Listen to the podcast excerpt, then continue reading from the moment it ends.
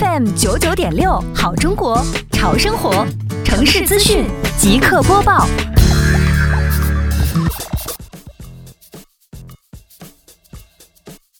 垃圾分类打造精品村闪光点。杭州市西湖区双浦镇外张村开展垃圾分类入户督查活动。精品村创建以来，垃圾分类工作在当地不断提档升级，当然这也是长期的任务。而这个任务需要村民们自觉树立起垃圾分类的意识，因此外张村的党员干部们在村内开展垃圾分类宣传和巡查工作，一是提高认知，宣传先行。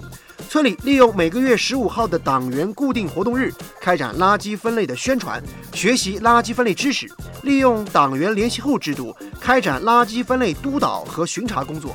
二是上门收取，做好指导。生活垃圾收集的工作人员每天定时定点的上门收集垃圾，做到及时清运，保证垃圾桶日清日运。三是规范收集，分类清运。